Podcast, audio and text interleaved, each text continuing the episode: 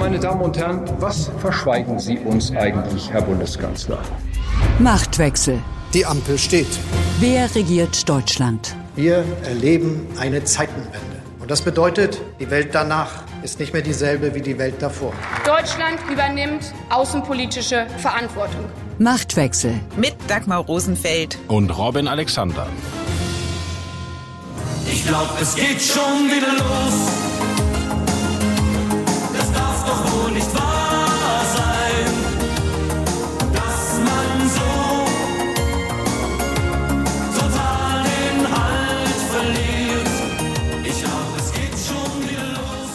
Der Grad zwischen Haltung zeigen und Halt verlieren ist ein schmaler. Das zeigt die derzeitige Performance der Ampelkoalition. In ihrer Haltung verstehen sich die Grünen als Macher, die FDP als Korrektiv zu dem grün gemachten und der Kanzler, der macht nix. Ob Verkehrs- oder Wärmewende, ob Verbrennungsmotor oder Kindergrundsicherung, anstatt dass es losgeht mit dem Fortschritt, den die Ampel doch zu ihrem Regierungsprinzip erhoben hat, ist überall nur Stillstand und Blockade. Es könne nicht sein, dass nur ein Koalitionspartner für den Fortschritt verantwortlich sei und die anderen für die Verhinderung von Fortschritt. So Robert Habeck. Und weiter, darauf haben wir keinen Bock. Wie viel parteipolitische Bockigkeit die Ampel noch aushält und ob sie noch fähig zum Kompromiss ist, darum wird es im anstehenden Koalitionsausschuss gehen und in dieser Folge von Machtwechsel. Außerdem lassen Robin und ich es schillern. Was Hände bauten, können Hände stürzen. Diese Worte Friedrich Schillers treffen nicht nur auf das Konstrukt einer Regierungskoalition zu, sondern auch auf die Konstruktion von Regierungsgebäuden. Zumindest mit Worten hat Finanzminister Christian Lindner versucht, den geplanten Anbau des Kanzleramts ins Wanken zu bringen. Über einstürzende Neubauten in Berlin und aufbauende Besuche in Taipeh, auch das wird Thema in Machtwechsel sein. Wir haben eine Frühkoordinierung in der Regierung. Das heißt, nur wenige Leute kriegen die Gesetzentwürfe, dass man drauf guckt und sagt, hört mal zu, da haben wir noch Gesprächsbedarf, das könnt ihr nicht in die Ressortabstimmung geben. Also ein ganz frühes Frühwarnsystem. Das machen wir mit all den Gesetzentwürfen. Da ist noch nie etwas durchgestochen worden oder rausgekommen. Hier ist der Gesetzentwurf an die Bildzeitung und ich muss also unterstellen, bewusst geleakt worden, um dem Vertrauen in der Regierung zu schaden. So Robert Habeck im Interview in den Tagesthemen über den Gesetzentwurf zum Einbauverbot von Öl- und Gasheizungen, der vor einigen Tagen öffentlich geworden ist. Die Frühkoordinierung, die Habeck hier anspricht, ist ein informelles Verfahren der Ampel, in dem Vorhaben zwischen Kanzleramt, Finanz- und Wirtschaftsministerium ausgetauscht werden und in dem die Staatssekretäre dieser Ministerien und der Kanzleramtschef koordinierend über strittige Punkte sprechen. Und erst wenn die grünes Licht geben, gelangt gelangen dann die Gesetzesentwürfe in die Ressortabstimmung. Was also eigentlich dem Einigungsprozess dienen soll, wird von Habeck nun zum Sündenfall der Koalition erklärt. Robin, in einem Fernsehinterview den Koalitionspartnern unverhohlen Verrat und Demontage vorzuwerfen, das ist schon besonders. Ja, Habeck hat, glaube ich, sehr authentisch vermittelt, wie sauer er ist. Wobei das mit der Frühkoordinierung, das ist wirklich interessant. Das ist ja so, ein Kabinett beschließt immer nur einstimmig. Das heißt, wenn etwas auf der Tagesordnung steht, ist es sozusagen schon geeint. Vorher gibt es einen Staatssekretärsausschuss, wo jedes Ministerium, wenn es nicht zustimmt, alles stoppen kann. Das ist die sogenannte Ressortabstimmung. Und diese Frühkoordinierung, die kommt aus der allerersten Merkel-GroKo. Interessanterweise. Damals ist es eingeführt worden und zwar war das so, dass da die SPD, vertreten sozusagen durch den Vizekanzler, alles, was in der Pipeline ist, einmal dem Kanzleramt zeigen musste. Und es war ein offenes Geheimnis, dass das Kanzleramt es dann Volker Kauder zeigt, dem Fraktionsvorsitzenden, weil Kauder hatte ja so die Funktion, im Wesentlichen macht die GroKo SPD-Politik und äh, er musste halt stoppen, was in der Unionsfraktion dann doch der Tacken zu weit war. Und das Interessante ist, bei dieser Ampelfrühkoordinierung gibt es diese Fraktionsschleife nicht. Also die machen das wirklich unter sich aus, die geben das nicht den Fraktionsvorsitzenden. Und damit hast du ja natürlich nur noch drei Leute. Bei Habeck ist das Frau Heiduck Die Staatssekretärin? Genau, bei Scholz ist das Kanzleramtschef Wolfgang Schmidt und bei Christian Lindner ist das Steffen Sebisch. Und das macht den Kreis des potenziellen Schurken natürlich sehr eng. So, und Berlin wäre ja nicht Berlin und die politische Blase ist recht nicht die politische Blase, wenn nicht seit gestern Abend das große Spekulieren losgegangen ist, wer ist denn nun der Schurke gewesen? Da gibt es ja die ganz unterschiedlichsten Theorien. Lass uns mal anfangen. Im Prinzip könnte es jeder gewesen sein. Es könnte die FDP gewesen sein, die Habeck eh nicht wohlgesonnen ist und die auch dieses Öl- und Gasheizungsverbot falsch findet. Na, gehen wir es mal durch. Das sind jetzt alles Theorien, das müssen wir betonen, ja? Wenn Ja, wir fangen die, mit der Wenn wir die FDP an. Recherche bis zum Wochenende fertig haben, lesen Sie es in der WAMS. Sehr gut.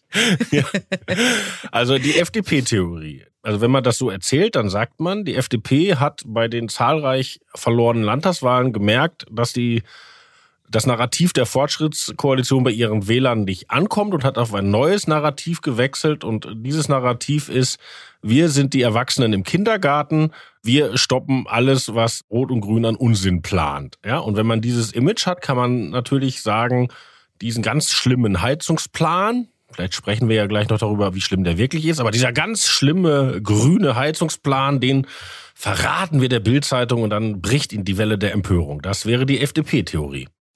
So, dann nächste Theorie. Es könnte auch aus der SPD, aus dem Kanzleramt selber durchgestochen worden sein. Welches Interesse hätte denn Scholz, hätten die SPD daran, diesen Plan zu verhindern?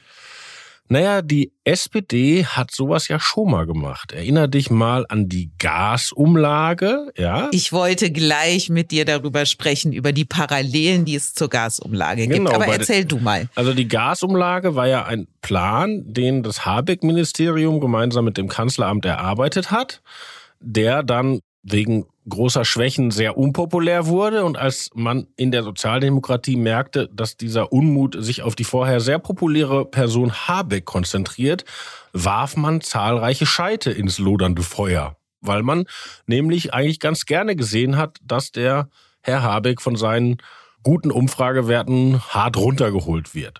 Und wenn man jetzt guckt, am Montag sind zwei SPD-Ministerpräsidenten, Herr Weil und lustigerweise die in Energiefragen völlig schamlose Manuela Schwesig darauf eingestiegen und haben das deutlich markiert, dass das alles ganz schlimm wäre und der Habeck hätte die Witwe im kleinen Häuschen nicht im Blick und dieser ganze Zeug. Also das wäre wieder eine Abteilung, wir schrumpfen den Habeck, weil es ist doch eigentlich schade, dass der in der Beliebtheitsskala unseren Olaf manchmal überschattet. So. Und jetzt gibt es das heißeste Gerücht in Berlin. Es waren die Grünen selber, die es durchgestochen haben. Also es kam direkt aus dem Wirtschaftsministerium an die Bild-Zeitung. Ja, wobei das wären nicht die Grünen gewesen, sondern sozusagen Dissidenten im Wirtschaftsministerium. Und dazu muss man sagen, diese Theorie erhält ihr Kolorit dadurch, dass Herr Habeck ja so eine kleine feindliche Übernahme von diesem Haus gemacht hat. Er hat die gesamte Leitungsebene nach Hause geschickt und dort Freunde der Energiewende platziert, die alle vorher bei dem Think Tank Agora gearbeitet haben oder mit jemandem verheiratet sind, der da arbeitet. Und diese, äh, also das sind sozusagen die Think Tank Ökos und die sitzen über diesem Haus, das vorher so eine Art, will ich nicht sagen FDP-Rumpelkammer war, aber ähm, sozusagen klassische Wirtschaftspolitik versucht hat zu machen mit übersichtlichem Erfolg und ja auch so Heldenstücke gemacht hat, wie Gasspeicher an Russen zu verkaufen und ähnliches. Und dieser Konflikt zwischen der sehr öko-engagierten Leitungsebene und den ganz anders tickenden Körper des Ministeriums ging ja mal so weit, dass Robert Habeck den Verfassungsschutz eingeschaltet hat, um angebliche Russenspione in seinem Haus zu finden. So, und nach der Theorie. Die hat er dann in Mecklenburg-Vorpommern entdeckt, wahrscheinlich. Vorsicht. Vorsicht. Na, da agieren die offen. Egal. Nein, aber nach dieser Theorie hat also jemand aus dem Wirtschaftsministerium, der dem eigenen Minister schaden wollte, das rausgerückt. Ja? Und tatsächlich werden alle drei diese schönen Thriller gerade den Journalisten sehr offensiv angedreht. So, wir lassen uns ja nichts andrehen. Du hast aber eben schon mal den Punkt aufgemacht mit der Gasumlage und der Parallele zu jetzt. Und ich will da noch mal kurz drauf eingehen, weil ich finde, es ist ein Muster zu erkennen, und zwar ein innerkoalitionäres Muster. Also erst stimmen alle drei Ampelpartner dem Projekt zu. Das ist ja beim Ende von Öl- und Gasheizungen bei Neueinbauten, steht im Koalitionsvertrag drin für 2025. Dann hatte man sich infolge des Ukraine-Kriegs geeinigt, es möglichst vorzuziehen. Bei der Gaspreisumlage war es ja so, da war das Kanzleramt und auch das Finanzministerium involviert. Dann Schritt zwei, es gibt öffentliche Kritik und Widerstand. Und plötzlich wollen FDP und SPD mit dieser Idee gar nichts mehr zu tun haben und alle zeigen auf Habeck. Bei der Gaspreisumlage hat das ja ganz gut funktioniert. Habeck war am Ende der Depp. Wird das jetzt wieder auch so gehen und am Ende ist Habeck der Dilettant? Na, das hängt so ein bisschen davon ab, auf welchem Niveau wir das verhandeln. Ne? Also man kann diese Geschichte natürlich, die kann man so erzählen. Und dass da nicht alles handwerklich perfekt kommuniziert wurde, ist ja auch so. Und es ist tatsächlich so, also ich will man, das ist ja eine strategische Frage. Olaf Scholz ist Kanzler weil die Union und die Grünen Kandidaten aufgestellt haben, die es nicht gebracht haben. Das weiß ja auch jeder, das weiß auch die SPD. So. Und es gibt ein großes Interesse, dass die Versuchsanordnung bei der nächsten Wahl wieder genauso wird. Ja, wen die Union aufstellt, darauf haben die keinen Einfluss, reden sich aber ein, dass Merz wieder ein sehr schwacher Kandidat wäre, allerdings aus anderen Gründen als Laschet.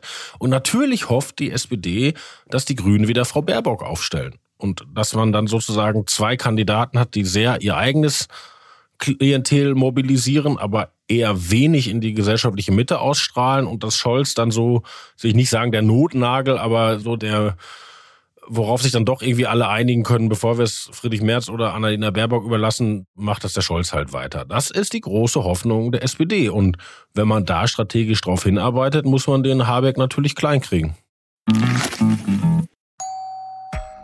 Wie wohnst du? Was für ein Zuhause wünschst du dir? Und wie werden wir in Zukunft leben? Mein Name ist Celine Lauer. Ich bin Michael Fabricius und in unserem Podcast Zwei Zimmer, Küche, Bad gehen wir für euch den großen Fragen des Wohnens auf den Grund. Ich bin Wissenschaftsredakteurin bei Welt. Und ich bin Immobilienjournalist. Zusammen schauen wir uns für euch jede Woche ein neues Thema an. Ich analysiere die Lage mit Blick auf Wirtschaft und Immobilienmarkt. Und ich ordne das Ganze dann aus einer wissenschaftlichen Perspektive ein. Alles rund ums Eigenheim, zum Leben in der Stadt und auf dem Land erfahrt ihr bei uns im Podcast Zwei Zimmer, Küche, Bad. Kommt rein. Habeck hat aber auch eine Erzählung geschaffen, finde ich, und das ist in den letzten Tagen sehr deutlich geworden. Also nicht nur im Interview mit den Tagesthemen, sondern auch in seinem Statement, das er am Dienstagabend bei der Klausurtagung der Grünen Bundestagsfraktion gegeben hat. Nämlich, ihm gehe es um das Land, während die anderen Koalitionspartner in der Ampel, denen gehe es um Wahlen und um Parteitage. Aber natürlich blickt doch auch Habeck auf die nächste Bundestagswahl und eben eine mögliche Kanzlerkandidatur. Da ist sehr spannend, wie sieht denn die Grüne Partei im Moment ihren Wirtschaftsminister? Interessant ist tatsächlich, dass Habeck relativ wenig offene Solidarität erfährt. Also zum Beispiel sowohl damals, als er der Gasumlagen-Watschenmann war, als auch jetzt, wo er der Wärmepumpen-Watschenmann ist. Wo ist eigentlich Frau Baerbock? Haben wir von Frau Baerbock irgendwas dazu gehört? Ich glaube nicht. Ne? Sicherlich kein Zufall. Von der Gesamtaufstellung ist ja die interessante Frage, es ist ja klar, 2054 ist Klimaneutralität angesagt. Und das ist ja jetzt nicht irgendwie Habecks Privatplan, sondern das ist Staatsziel. Das steht im Gesetz. Und zwar hat das die GroKo schon so gewollt. So, wenn man jetzt überlegt, so eine Heizung hat irgendwie 20, 25 Jahre, also es ist ja klar, dass man mit einer Ölheizung in einer ungedämmten Wohnung oder in einem ungedämmten Haus, dass das irgendwie nicht zum Klimaneutralität passt, ja? Also, dass es da eine Veränderung kommen muss, ist ja klar. Und jetzt wäre ja die sachliche Frage, wie macht man diese Veränderung? Und dann könnte man sagen, wir kommen ja in ein Regime des CO2-Preises, der ist für das Gebäude noch nicht scharf gestellt. Das kommt aber, das geht dann in eine europäische Regelung über und dann soll das ja sogar an der Börse gehandelt werden. Also das wird in den nächsten Jahren echt super teuer. Und dann müsste sich ja jeder, dem die Heizung jetzt kaputt geht, Und es geht ja nur um diese Leute. Ne? Also wer eine Heizung hat, die läuft, der muss die nicht rausreißen. Also Heizung geht kaputt. Man lässt sich irgendwie von seinem Energieberater oder von seinem Gas, Wasser, Sanitär oder von was weiß ich wem einen Plan machen. Was mache ich jetzt? Und in diesem Plan würde stehen, okay, noch eine Ölheizung oder noch eine Gasheizung wird schweineteuer, machen wir was anderes. Das wäre sozusagen der marktwirtschaftliche Weg. So, und die Frage ist jetzt, warum setzt Habeck dieses Verbotsding da noch drauf? Braucht man das überhaupt? Und dafür gibt es zwei Erklärungen. Die eine ist, dass Habeck in den Grünen unter Druck ist, dass die ganze Causa Lützerath ihm viel mehr geschadet hat, als wir das so von außen wahrnehmen und einfach glaubt, dass er jetzt da mal zeigen muss, dass er auch durchregiert und einfach die Leute zu ihrem Glück zwingt in Sachen Klimaschutz. Und die etwas wohlwollendere Erklärung ist, dass dieses Verbot eigentlich nur so ein Startsignal ist. Also jetzt kommt das Verbot, jetzt reden wir mal alle drüber und dann wissen auch alle, die Stunde der Ölheizung ist vorbei und die Stunde der Wärmepumpe hat geschlagen. Also dass man sozusagen so ein gesellschaftliches Startsignal damit verbindet. So, und welcher Theorie du anhängen möchtest, darfst du dir wie immer selber aussuchen. Und die Hörer auch. Was ja klar ist, und da hilft jetzt alles nichts, Theorie hin oder her, am Sonntag ist Koalitionsausschuss und die müssen damit irgendwas rauskommen. Also wie nach Meseberg zu sagen, wir haben uns alle lieb und wir gucken dann mal, das wird nicht funktionieren. Und jetzt ist die Frage, diese heiße Heizungsdebatte. Kann da am Sonntag ein Kompromiss schon gefunden werden? Ja, ich glaube, dass der in der, in der Sache eigentlich gar nicht so schwierig ist. Weil das ist ja jetzt auch nicht so, auch wenn der Eindruck entstanden ist, dass mit diesem geleakten Gesetzesentwurf die ganze Republik zum ersten Mal davon gehört hätte, dass man jetzt Wärmepumpen einbauen muss, ja. In Wirklichkeit ist es ja vorbereitet worden. Unter anderem haben die Unternehmen, die das herstellen, sind vor allen Dingen drei deutsche mittlere Unternehmen, haben gesagt, dass sie die Produktion hochfahren, weil die müssen ja ab nächste Jahr dann 500.000 Wärmepumpen pro Jahr erstmal bauen. Bisher gibt's die alle noch gar nicht, aber die haben halt so einen Kongress gemacht und investieren jetzt und also das kommt, ja. Und wer sich dafür fachlich interessiert, also zum Beispiel unser Immobilienfachredakteur Herr Fabricius, der wusste das, dass das kommt. Also nicht in den Details, aber das im Prinzip kommt. Und auch in diesem Habeck-Entwurf ist schon angelegt, dass es Fördergelder gibt. Und schon jetzt gibt es Fördergelder, dass die Schwarte kracht. Weil wenn du nämlich das einbaust bei dir, schenkt der Staat dir schon mal 40 Prozent. Jetzt. Und die reden ja noch über mehr und über eine soziale Staffelung. Und jetzt hat Habeck gesagt, das soll nicht teurer werden als eine neue Gasheizung. Und das ist ja wirklich eine, eine, tolle Subvention, weil du sparst ja auf lange Sicht dann damit, weil du halt das teure Öl nicht mehr kaufen musst. Ne? So, also ja, da kommt dann aber Christian Lindner und sagt, hallo, hallo, wir brauchen einen ausgeglichenen Haushalt, keine Neuverschuldung. Ich weiß, dann kommt Robert Habeck und sagt doch, wir haben doch diesen Klimatransformationsfonds. Dafür ist ja genau das Geld da drin vorgesehen und man müsste noch ein bisschen umschichten, aber dann geht das Ding. Naja, aber der Klimatransformationsfonds ist ja der umgewidmete Corona-Fonds, also das äh, Ursondervermögen der Ampel. Und das wird tatsächlich bewirtschaftet vom Habecks Ministerium. Also wenn Habeck sagt, ich löse das intern, was soll der Finanzminister da sagen? Was der Finanzminister sonst so zu sagen hat, das wird sich ja auch beim Koalitionsausschuss zeigen, wo es um weitere Streitpunkte geht, die alle auch irgendwie mit Geld zu tun haben. Lass uns mal ein paar Punkte durchsprechen, die da am Sonntag Thema sein könnten. Ich fange mit der Kindergrundsicherung an. Das ist ja für die Grünen so etwas wie die Wärmewende im sozialen Kostenpunkt, mehrere Milliarden Euro. Die sind ja laut Lindner im Haushaltsetat nicht drin. Und jetzt hat die Bundesfamilienministerin Lisa Paus einen Trick gefunden, wie es vielleicht trotzdem gehen könnte. Sie will an den Kinderfreibetrag und an den Betreuungsfreibetrag rangehen, von dem ja vor allem Gutverdiente profitieren. Paus will also klassische Umverteilungspolitik. Allerdings, das könnte ja nicht verfassungskonform sein, denn das Bundesverfassungsgericht hat in mehreren Urteilen klargestellt, dass das Existenzminimum von Kindern Kindern steuerfreigestellt werden muss. Also ein Trick von Frau Paus, der eigentlich wahrscheinlich nicht funktionieren wird. Und dann? Das ist ein großes, großes Rätsel, was diese Frau da plant. Weil Was sie da vorschlägt, wäre ja eine Umverteilung innerhalb der Familien. Richtig. Also, dass du sozusagen Familien, die ein eigenes Einkommen haben, das auch okay ist, belastest, um damit Leute zu subventionieren, die Kinder haben und kein Einkommen. Und warum soll das jetzt innerhalb der Familien gelöst werden? Es ist wirklich seltsam, ja, dass das keine gesamtstaatliche Aufgabe ist, sondern dass sozusagen Familien als Club behandelt werden. Eigentlich so ein bisschen ähnlich wie der, bei der Gasumlage, wo ja auch manche mehr zahlen sollten, um andere zu entlasten. Erschließt sich mir nicht. Ich glaube auch, dass es verfassungswidrig wäre, weil ja auch in diesen Sozialsystemen ist ja auch immer noch nicht wirklich umgesetzt, das Verfassungsgerichtsurteil, dass man Leute mit Kindern strukturell besser stellen muss. Das Verfassungsgericht hat mal geurteilt, dass wir umlagefinanzierte Sozialsysteme haben, aber die Leute, die Kinder haben, da ja in Anführungszeichen gesprochen doppelt einzahlen, weil ja nicht nur ihre Arbeit, wovon die Beiträge bezahlt werden, da reingeht, sondern auch ihre Kindererziehung, weil die Kinder zahlen ja dann später die Beiträge für die Leute, die sie dann brauchen.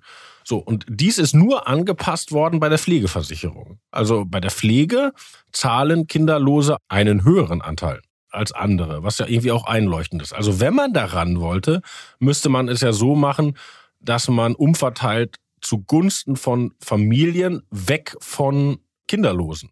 Aber dieser Gedanke scheint der Familienministerin nicht gekommen zu sein. So, du warst jetzt sehr im Grundsätzlichen. Die Frage ist aber doch, was passiert am Sonntag zum Thema Kindergrundsicherung? Ich weiß es nicht, aber ich wage eine Prophezeiung, nix. Weil im Koalitionsvertrag steht die Kindergrundsicherung, aber die steht da für 2025. Also da ist wirklich noch Zeit. Und warum haben die Grünen das überhaupt jetzt hochgezogen? Dafür gibt es zwei Theorien. Das eine ist, dass Frau Paus kein anderes Projekt hat und ist ja später in dieses Ministerium gestartet, also als Ersatz für Frau Spiegel und sucht halt eine Profilierung.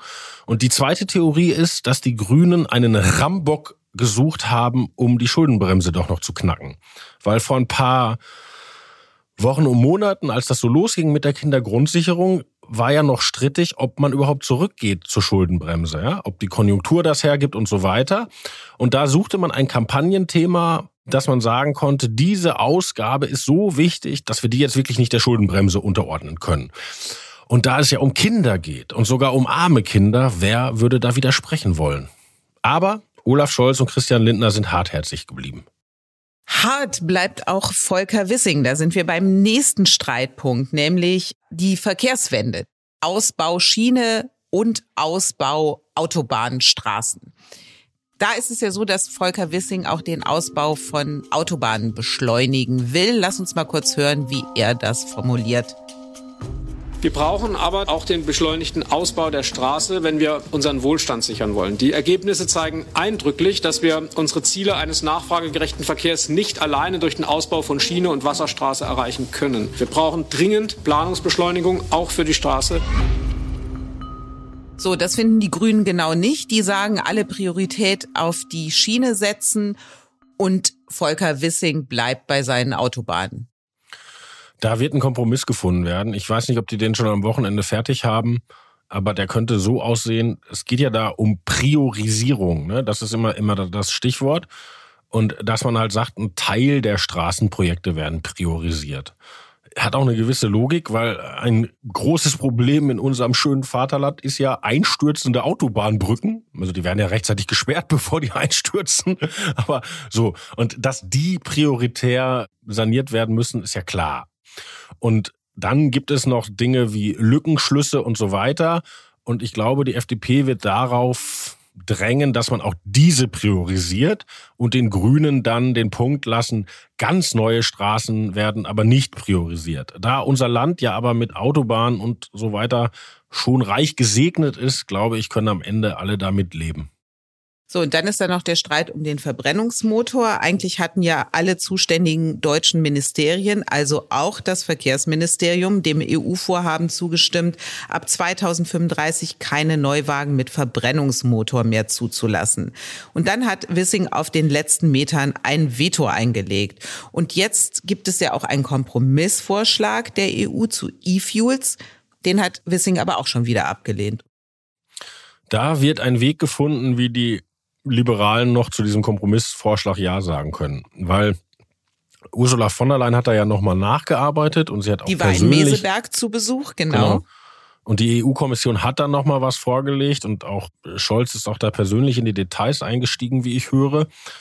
Und in der FDP gibt es jetzt so ein bisschen den Verdacht, die EU-Kommission will uns austricksen. Also die haben da was reingeschrieben, was nur gut klingt, aber in Wirklichkeit wollen sie die E-Fuels halt kalt erledigen.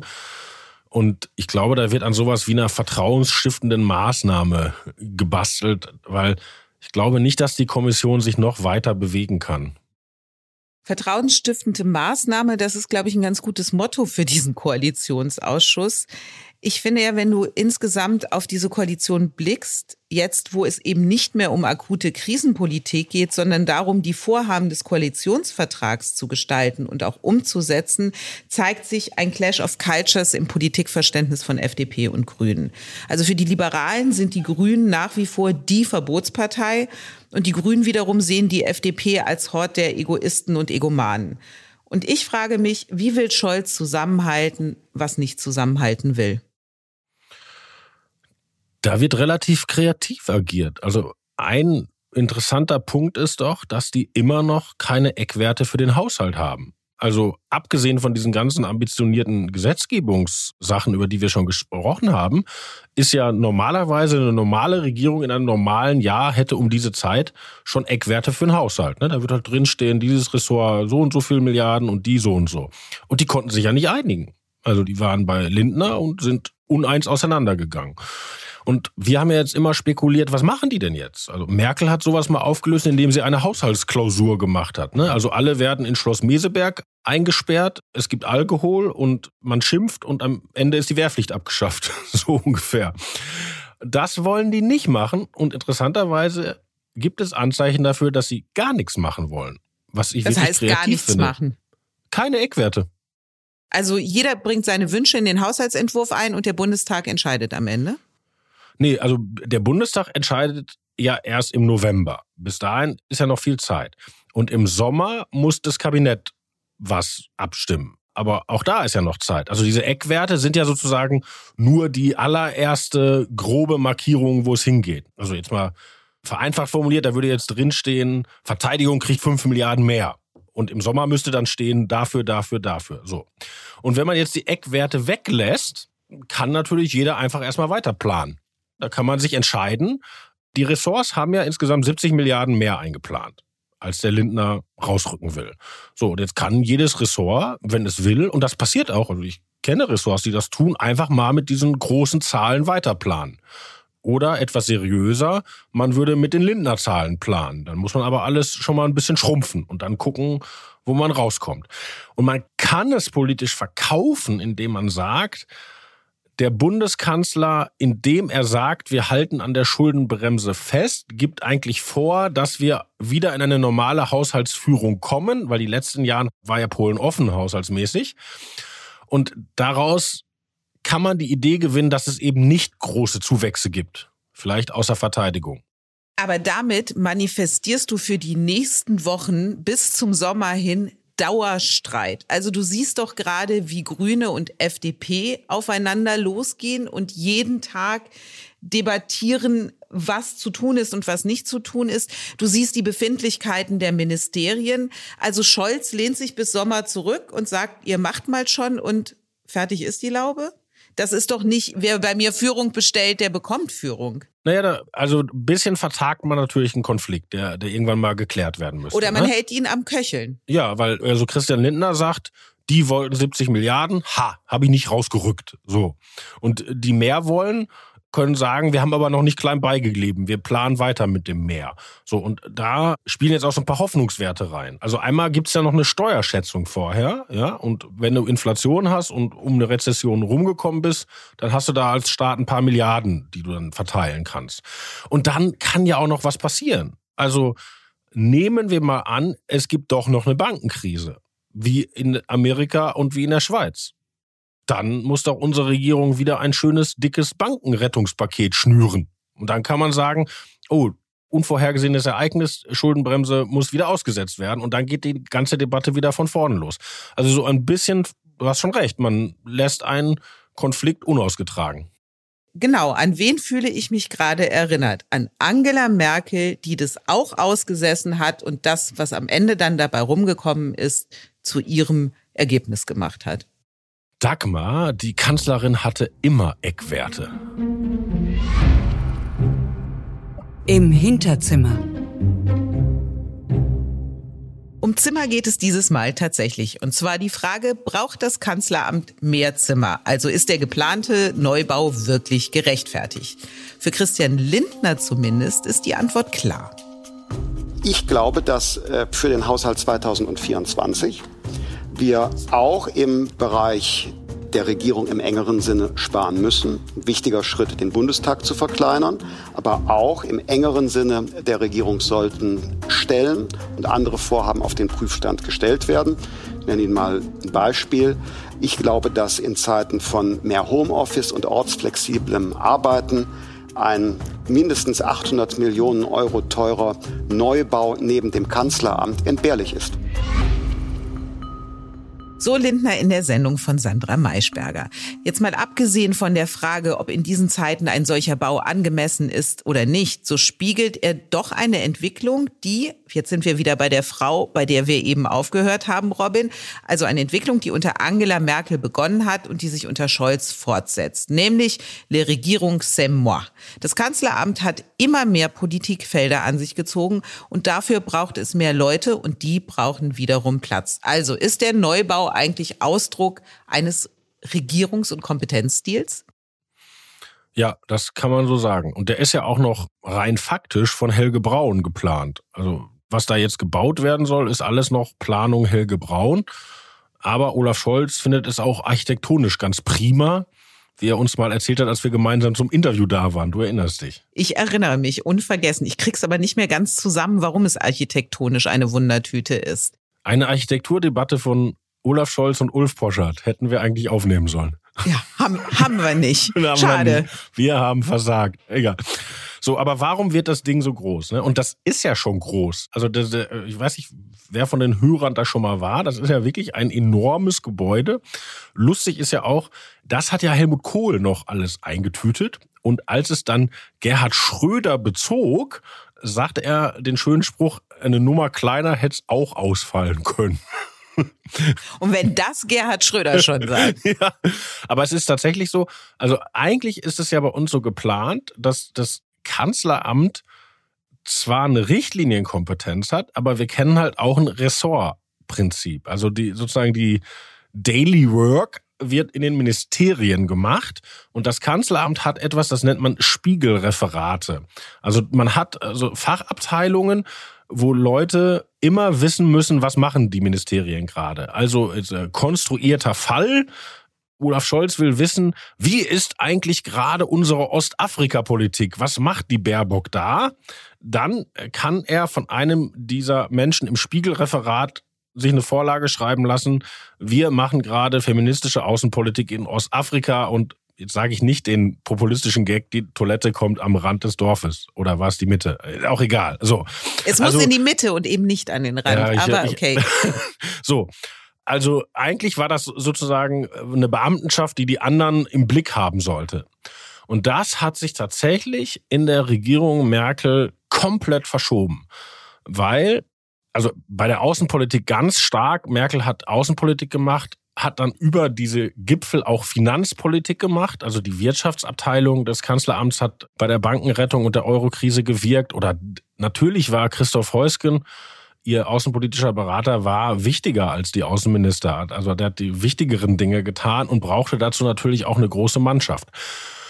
Oder als es damals ging um die Laufzeitverlängerung, also als Merkel noch aus dem rot-grünen Atomausstieg ein Stück weit aussteigen wollte, bevor sie wieder einstieg, da konnten sich damals der Wirtschaftsminister Rainer Brüderle und der Umweltminister Norbert Röttgen nicht einigen und am Ende hat Ronald Pofalla mit den Energiekonzernen telefoniert, also der Kanzleramtschef. Und das ist immer, immer stärker geworden, ganz mit den Händen zu greifen in der Flüchtlingskrise. Da hat ja Merkel eine Struktur eingeführt, quasi an dem eigentlichen Apparat vorbei. Da gab es ja dann diesen Beauftragten, das war Jan Hecker, der später auch ja außenpolitischer Berater wurde. Und der hatte eine eigene Stabsstelle. Und die hat schon nicht mehr ins Kanzleramt gepasst, sondern das musste auf der anderen Seite der Spree wurden einfach Büros angemietet. Ich war da auch mal, ich habe diese Leute mal besucht, da war besagter Jan Hecker mit Bundeswehroffizieren und Beamten, die dahin abgestellt wurden. Das war eine richtige Behörde. Und dieses sozusagen einfach operatives Tun ins Kanzleramt ziehen als Regierungsmittel brauchst du halt mehr Leute und brauchst du auch irgendwann mehr Platz und jetzt wird der halt gebaut. Das heißt, Scholz setzt diese Methode fort. Ja, das ist natürlich für einen Kanzler was Schönes. Du hast viele Leute, die dir zuarbeiten. Das ist auch natürlich prestigereich, im Kanzleramt zu arbeiten. Eigentlich bräuchte man mal so eine prinzipielle Debatte, wie man es halten will. Ne? Also will man halt eigentlich bei diesem Ressortprinzip bleiben oder will man das so eher machen wie die Franzosen, ne? wo der Élysée ganz viel direkt macht? Das hat ja alles seine Vor- und Nachteile. Ja, aber jetzt wird erstmal gewachsen und gebaut. Jedenfalls auch da ein weiterer Punkt, über den die Koalition herrlich streiten könnte. Die Erkenntnis der Woche.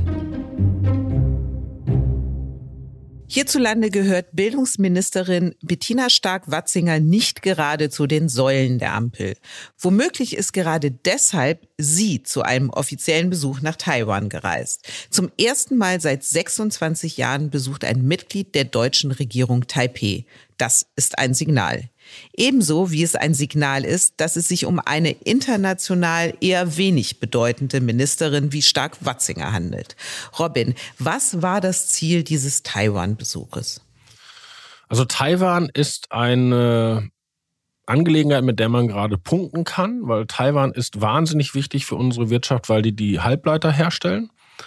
Und es ist natürlich ein Zeichen, dass man für Demokratie ist und gegen Autokratien. Und dieses öffentliche Statement hat ja neulich erst Nancy Pelosi gemacht, also die Führerin der Demokraten im Kongress in Amerika, sehr kontrovers. Und neulich war auch eine Bundestagsgruppe da und es ist also ein Anliegen, mit dem man in der Öffentlichkeit punkten kann und natürlich auch ein Statement setzen kann. Und das war abgestimmt mit dem Kanzleramt. Ja, das habe ich die letzten Tage ein paar Leute gefragt und also was ich erfahren habe, ist, es ist, ist ja nicht so einfach, weil offiziell ist ja die Bundesregierung Anhängerin einer Ein-China-Politik. Also Taiwan ist nicht als Staat anerkannt. Deshalb gibt es da zum Beispiel auch keine Botschaft oder sowas. Da gibt es so ein deutsches Haus, heißt das, glaube ich. Und die haben in den Archiven gekramt, haben wir einen Plan, ob da Regierungsmitglieder hin können oder nicht und haben dann den letzten Besuch von Günter Rexroth vor 26 Jahren gefunden und haben die Regelung gefunden, dass man sich damals verständigte, keine Kernressorts. Das ist interessant, weil Frau Stark-Watzinger hat kein Kernressort als Bildung und Forschung und Rexroth hatte es damals auch nicht, weiß aber nicht, ob man damit die Chinesen beeindrucken kann. Und finde auch, sich auf diese alte Regelung zurückzuziehen, schwierig, weil es hat sich doch alles verändert. Also die Rhetorik der KP gegenüber Taiwan ist eine total andere als vor 26 Jahren. Und auch Präsident Xi spielt eine andere Rolle außenpolitisch. Und wir haben die Ukraine und wir haben den anbahnenden Konflikt USA-China. Also das äh, schreit doch eigentlich danach, dass man vorher grundsätzlich erwägt, was zu tun ist. Man könnte den Besuch von Stark-Watzinger aber auch als ein Signal Richtung USA lesen. Also die USA, die Europa im Ukraine-Krieg sehr unterstützen und sehr stark an der Seite der Europäer stehen, verlangen andererseits mehr Unterstützung von Europa und auch deutscher Seite, was ihre harte China-Politik angeht. Naja, Vorsicht. Also Nancy Pelosis Ausflug nach Taipei war ja gar nicht vom Weißen Haus gewünscht. Also Joe Biden hat durchblicken lassen, dass er da gar nicht happy mit ist, sondern das war ja die Abschiedstour einer Politikerin, die nicht wiedergewählt werden will und sozusagen nochmal ein Zeichen setzen wollte, was in Amerika auch super funktioniert, weil man mit einer harten Linie gegen China sowohl woke Demokraten als auch libertäre oder sehr rechtsstehende Republikaner kriegt aber das war nicht im Sinne von Joe Biden und Anthony Blinken. Und ich finde, das ist auch das Problem damit, weil dass die sich in Taiwan freuen, also die würden ja am liebsten anerkannt werden, ist ja klar. Aber würde man denn auch halten als Deutschland, was ein solcher Besuch zu versprechen scheint? Und da bin ich mir nicht ganz sicher. Im Moment scheint ja die Zeit der Besuche im asiatischen Raum zu sein. Gerade eben war ein Teil des Bundeskabinetts zu den ersten deutsch-japanischen Regierungskonsultationen unterwegs. Gute Stimmung muss dort gewesen sein. Vielleicht, Robin, weil du nicht mitgefahren bist, weil du mit einem PCR-Test, einem positiven Zuhause festsaßt. Think Dann about die- it. Mag dich auch, Dagmar. Ich dich so sehr, lieber Robin. Dann war jetzt Frau Stark-Watzinger auf Taiwan und Jürgen Trittin war auch unterwegs. Ja, das ist interessant. Jürgen Trittin war in China. Und da fragt man sich eigentlich, was soll das denn jetzt? Und das ist etwas, wir haben in diesem Podcast ja sehr, sehr oft die Grünen gelobt, die in der Ukraine-Russland-Krise früher als alle anderen den Weg der Vernunft beschritten und ja auch gegenüber China Vorstellungen haben von werteorientierter Außenpolitik. Aber dazu muss man immer miterzählen, dass es auch noch Jürgen Trittin gibt. Und Jürgen Trittin hat schon die Russlandpolitik anders intoniert. Und wenn man jetzt guckt, was er so in China erzählt hat und verlautbaren hat lassen, dann betont er sehr kein Decoupling, keine Blöcke und so weiter. Also er versucht da einen anderen Akzent zu setzen, der ja vielleicht so ein bisschen zu seiner Generation passt, weil je jünger die Grünen werden, desto kämpferischer werden sie ja in diesen Menschenrechtsfragen. Und die Grünen aus der Generation, der Jürgen Trittin angehört, haben da einen anderen Akzent. Die haben deutlich amerikakritische Töne und auf Stabilität und ja. Robin und ich kommen nicht weiter als zum Chinesen um die Ecke, wo wir die 34 süß-sauer ohne Ananas bestellen. Wo wir auf jeden Fall aber wieder dabei sind, ist nächste Woche bei der neuen Folge Machtwechsel. Die gibt es auf welt.de zu hören und überall, wo es Podcasts gibt. Und Robin, du hast das letzte Wort. Ich würde jetzt gerne auf Chinesisch auf Wiederhören sagen, aber das kann ich nicht. Auf Wiederhören.